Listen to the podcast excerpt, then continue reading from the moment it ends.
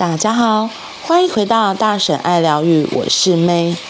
今天是二零二二年六月四日，我来跟你们分享一篇我看到的文章。这是摘录奇迹课程里面的一段文字。你的心灵可能会受制于幻觉，你的灵性却是永远自由的。人心的认知能力一旦缺少了爱。他眼中所见的只是一个空的躯壳，觉察不出内在的灵性。黑暗只是缺少了光明，一如罪，只是缺少了爱心。然后作者因为这个这段文章后面就写了下面这一段，那我再跟你们继续分享。情绪的起伏显示出你前后不一的信念。如果你始终专注在喜悦事，也就是你想拥有的体验，并放下批判，那么你会感受到全然的平静。你会一整天都保持平静。但是，大部分人体验到的都不是这种情况。你经历到巨大的情绪起伏。这造成你相当大的困扰，而那些情绪起伏显示出你的心灵状态是变幻无常的。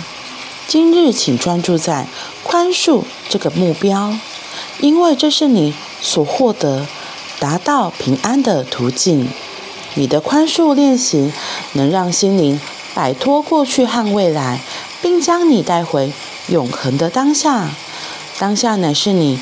唯一能影响任何事的地方，请记得，每当你开始对于未来产生恐惧，或是对于过去有所怨尤，你就离开了永恒的当下。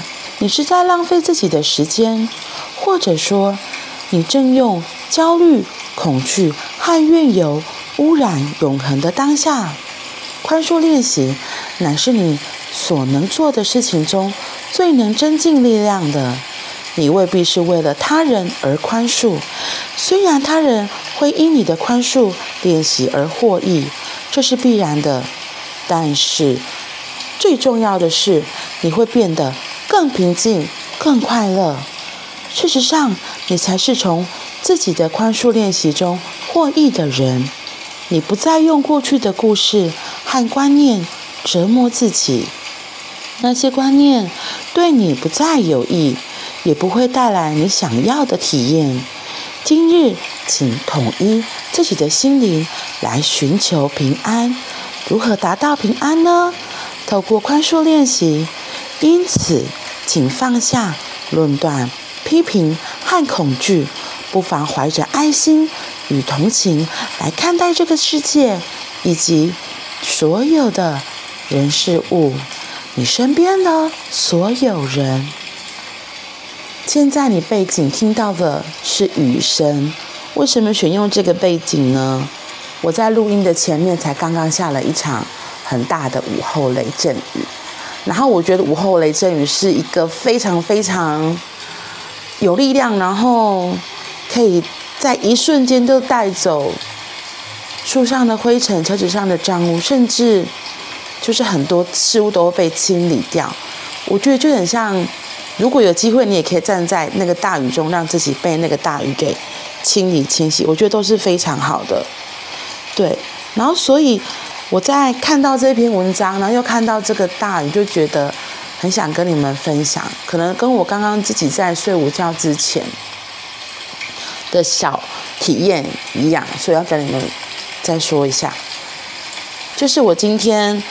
嗯，应该说端午节这两天有发生一些状态，所以我自己我觉得我自己的情绪也是比较起伏，一直到中午的时候，我就突然觉得头很痛不舒服，所以我就跟女儿说：“那我想要自己好好的休息。”她在旁边玩这样子，然后在休息的过程中，其实我也不知道是不是心理的问题，又或者是真的是生理期，可是我觉得都有影响吧。然后我躺在床上。翻来覆去还是睡不太着，然后头有点痛。后来我才想起来，对，要回到自己，回到呼吸。于是我跟自己说好，就回来自己。那呼吸了几次，其实脑中的思绪还是一直飞来飞去。